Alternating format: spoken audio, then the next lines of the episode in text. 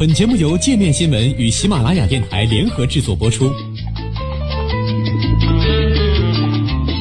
界面新闻五百位 CEO 推荐的原创商业头条，天下商业盛宴尽在界面新闻。更多商业资讯，请关注界面新闻 APP。十八岁沙特少女放弃宗教后出逃，惊动了联合国。继轰动世界的卡舒吉案之后，沙特再一次因人权风波吸引了国际舆论的关注。十八岁的沙特少女穆特拉克·库恩因宗教信仰问题引发了家庭暴力，而计划出逃澳大利亚，却在泰国转机时受困，引发了全球网友围观。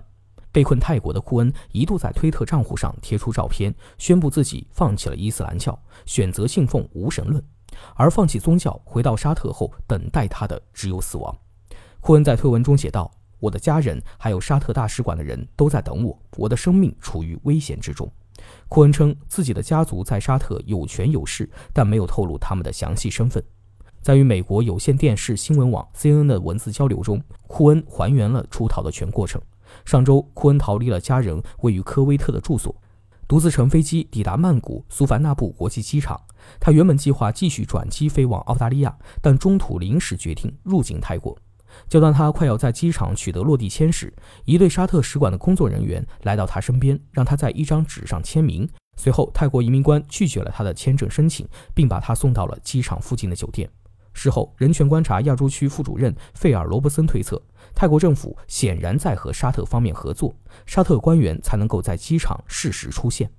从周六晚到七号，库恩一直把自己关在酒店房间里，担心被遣返回科威特。这段时间里，他一直通过推特直播自己在房间里的状况，向网友们求助。一条视频画面显示，库恩在酒店房间门口堆满了椅子，防止有人强行破门而入。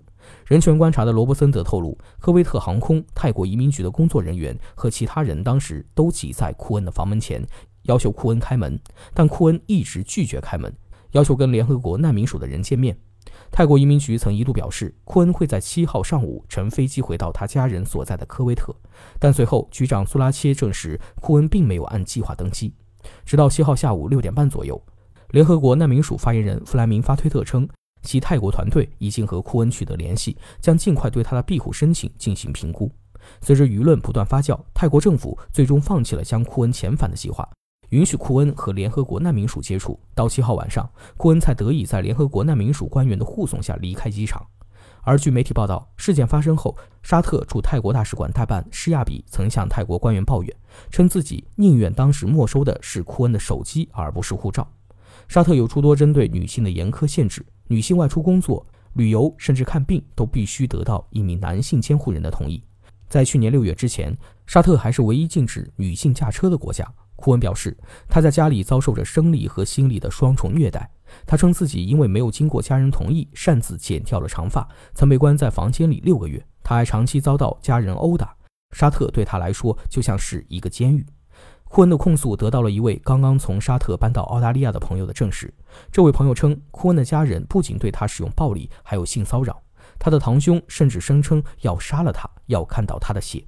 在沙特，不遵循监护人指示的成年女性可能因为违抗罪被起诉，即便没有任何刑事指控，没有监护人认领的情况下也无法获释。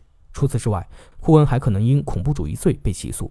根据沙特相关法令，包括损害国家名誉、公共秩序以及任何呼吁无神论的行为，都可能被指控为恐怖主义。离开机场后，库恩同时向欧洲、美国、加拿大和澳大利亚申请难民庇护。十一号，澳大利亚和加拿大在一周不到的时间里就做出回复，表示愿意给库恩提供庇护。目前，库恩还没有决定要前往哪个国家。相比其他难民而言，库恩可以算是幸运儿了。根据联合国难民署的数据，每年全球仅有不到百分之一的难民能够顺利获得庇护，开启新生活。有些难民终其一生都没能等到愿意接受他们的第三国。